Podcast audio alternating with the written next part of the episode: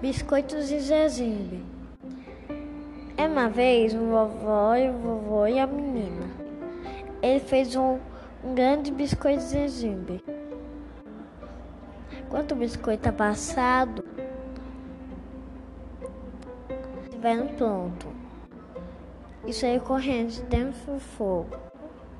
Biscoito foi o, gua, o gato, correu pelo cachorro.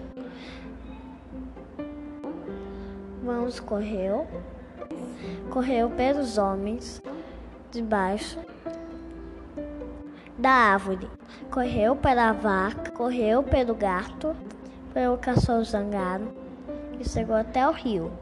Ele queria nadar, não conseguiu. Então a raposa se aproximou e canoas biscoitos de gengibre.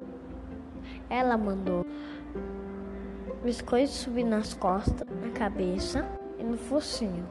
De repente, ela nha e comeu os biscoitos de gengibre. A raposa foi mais esperta do que o biscoito. Fim.